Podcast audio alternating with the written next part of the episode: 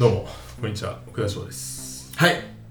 今日も元気いっぱいゆうきとです。ちょっと今日は僕があのレイドバックする感じであ。やってます。元気いっぱい。中田清です。なんともないです。でも僕ちょっとここに書いちゃってるんで、あんまり動けないということで。あそうなんですね。はい、えっ、と、今日もですね、えっ、と、これだけはちょっと張り目でいきたいと思いますが、はい。えー受動体というのを扱っていきます。うんで、えっ、と、受動体ですね、基本的な形、2回前に説明した通り、えー B 動詞プラス過去分詞はいっていう風な、えーところは、えー皆さんもう押さえていただいてるかなと思います。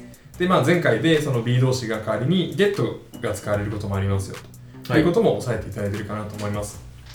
今回さらにですね、ちょっとあのこういう例外パターンもありますよということで、えーご説明していきたいんですけれども、今回扱う曲ですね。はい。She ain't surprised at me. これ、えっと、ジャルールやるの I Cry という曲です。はいリルモをフィーチャリングした。最近は静かですねジャルルがはい。あの、なんか、なんだ、なんファイヤーフェスティバルでしたっけ？あーすごいなんかすごいやつがあって。あのすごいのですねこれ面白いですよねちょっとドキュメンタリーいずれ、あの、それについて語る回もこのチャンネルでできたなあと いうくらいですが、はい。えっ、と、その中に出てくる She ain't surprised at me という曲、はいえー曲じゃない一節です。はい。で、えっと、この ain't は、えっと、また出てきましたが、えっと、ain't そろそろまとめて扱った方がいいかなと思いながら、ちょっとずっと先送りにしてしまってるんですが、まあ、これ、まあ、B 動詞プラス not の、えー略だというふうに思っていただければ大丈夫です。じゃあ今回 is not そう、is not ですね。はいで、えっと、surprised で、えー、なんで、まあ、この B 動詞プラス surprise っていう動詞の、えっと、過去分詞。だから、まあ、えっと、あれでね、受動体うんで間違いないと思うんですけれども、2回前ちょっと思い出してください。コモンのえーリリックの中で、うん I was told by a chief みたいな感じで、うん by が使われてましたね。うん要は能動体にした時に主語に来るようなものっていうのが by の後に来てる。うんなんだけれども、えっ、と、この場合ですね、何が使われるかっていうと、こいつが使われてますと。なんで、基本的には、えっ、と、受動体ですね。B 動詞、過去分詞。で、えっ、と、その後に、by の後に何かその主体が来るという形になるんですけれども、サプライズの時は be surprised at ね at が使われるんです。うん。とかえっ、とこういう感じで by 以外の前置詞が使われて、うん。その後にまあその行為の主体が来るような、うん。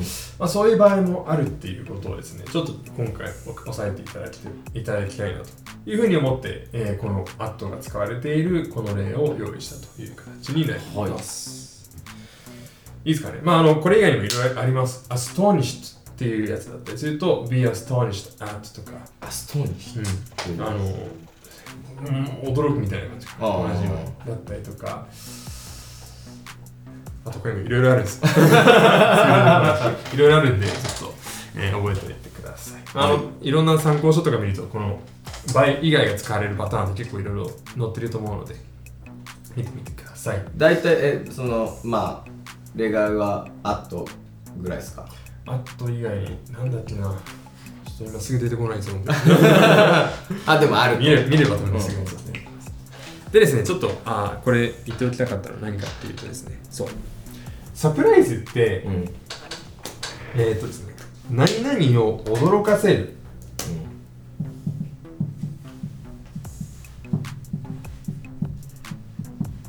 驚かせるか。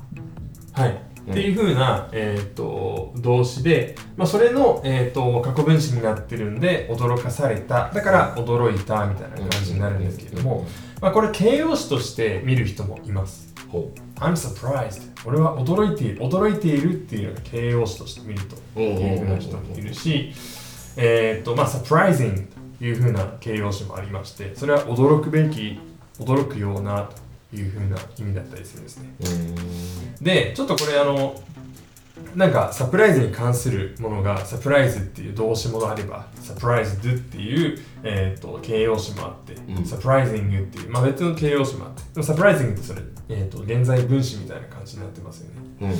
で、えー、とちょっとこれイメージがうんつかみにくいかなと思うんですけれども、こういうふうに整理していただければと思います。助かりますまああるものがこいつをサプライズします。はい。まあこれ A だとする。うん。B だとする。そうすると A surprise まああ surprises B みたいな感じで、うん。A が B を驚かせるっていうこれ多動詞なんですもともとでもこの多動詞っていうのはそれをえーっとそこに ing をつけることによってこれ見てください ing をつけることによって、まあ、サプライズするような性質を持った。ほそう驚かせるような性質を持った。ううん。だから、えっと、驚くべきとか驚くようなみたいな、まあ、そういうふうな形容詞になると。うん。一方でこれされた側って、まあ、この B 動詞、えっと、受動体のところから分かるとりサプライズ do になるだからえ驚かされた驚いたみたいな、まあ、そういうふうな形容詞として見たりもすることができると。うん。だえっと、もともとのこの、ね成り立ちっていうのはあくまでこいつが多動詞として驚かせるっていうものがあります。うん。だから、えー、とそれが、えー、とこいつの性質を表そうと思ったらそこに ing をつけることによって、うん。まあ、驚かせるような性質を持った。すなわち、えー驚くべきになるしそれに驚かされた方は驚いた。うん。みたいな。っていうことで、まあ、そういうふうにあの一つのこのサプライズっていうものをとっても、まあ、それにまつわる2つですね、えー、とこの単語も一緒にセットで覚えるようにするとあのこのイメージ主体と客体のイメージと、まあ、それにまつわるその形容詞の意味っていうのがあの捉えやすいかなと思うので、まあ、ぜひそういうふうなあの体系的な覚え方をしていただくといいんじゃないかなとはい思います。伝わりましたかね？大丈夫でしょ大丈夫ですか、うんはい。じゃあちょっと,、えー、と最後、この部分を repeat after me ではい最後終わりたいと思います。She ain't surprised at me. She ain't surprised at me はい、皆さんよくできました。じゃあ、えっ、と、今回のやつについても、えー曲を概要欄に載せてますんで、そちらからチェックしてみてください。お願いしますチャンネル登録もお願いしますお願いします。またまた次回